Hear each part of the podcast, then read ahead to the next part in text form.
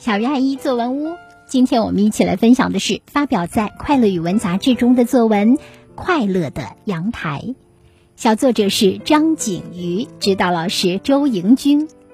我家的阳台是我的乐园，是经过特别装修的。阳台的西边是一个摆满书的书架，我喜欢在那看书。阳台最吸引我的是东边的那排架子，摆满了花花草草，有玫瑰、牵牛花、向日葵，花儿依次绽放，红艳艳、黄澄澄、紫莹莹，美丽极了。到了播种花籽儿的季节，我教上弟弟用小手指在花盆中的泥土里戳了一个个小洞，拿出一大把花籽儿，小心翼翼地放进小洞里。小花儿，小花儿，你们可要快快长大，开出漂亮的花儿。我一边放一边哼着自创的小曲儿，我仿佛看到花宝宝们伸着懒腰，随时准备破土而出呢。我感觉阳光变得温暖起来，风儿也像慈母般拂过我的脸颊。不论刮风下雨还是阳光明媚，我都会到阳台上去看看别样的风景。坐在阳台上，惬意的往下看，一个个小黑点儿般的小朋友在那快乐的打闹，欢快的笑声不时钻进我的耳朵里，感染着我，我也跟着欢乐起来。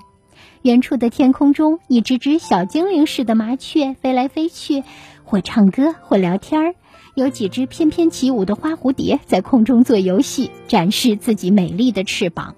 如果是下午，我会看见美丽的晚霞，落日的余晖照在一个个正往家里赶的人们身上，给他们披上了金色的衣裳。啊，阳台的世界多么丰富，多么快乐呀！听，我们的笑声透过阳台的窗户飘散到小区各个角落。好的，以上就是《快乐语文》杂志中发表的作文张景瑜的《快乐的阳台》。接下来有请叶山老师点评。同学们，说起阳台，你会想起什么呢？是四四方方的洗衣机，还是那挂满衣服的晾衣绳？又或者是充满着肥皂泡的洗衣池，还是那一盆盆绿意盎然的盆栽？你们仔细观察过自家的阳台吗？小作者是个生活的有心人，不仅仔细观察，还精心装修了一番。于是乎，在他的布置下，阳台成了他的小天地，成了他的乐园，成了他生活中不可或缺的一隅。如何把这乐园展现在各位小读者的面前呢？让我们一探他的写作奥秘吧。小作者开篇点题，题目为“快乐的阳台”。文章第一句就是“我家的阳台就是我的乐园”，这让我们一下子就感受到小作者对阳台的喜爱，迫不及待的想为我们介绍这与众不同的阳台。你学会了吗？开篇点题，直抒胸臆。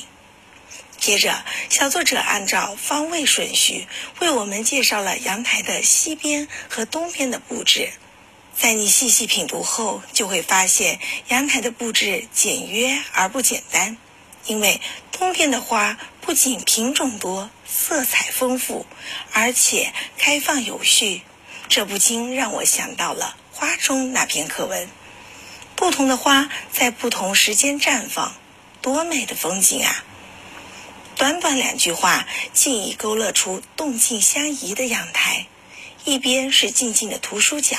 另一边是依次绽放的绚丽小花架，动静结合，欢乐无比。第二招介绍有序，动静结合，你学会了吗？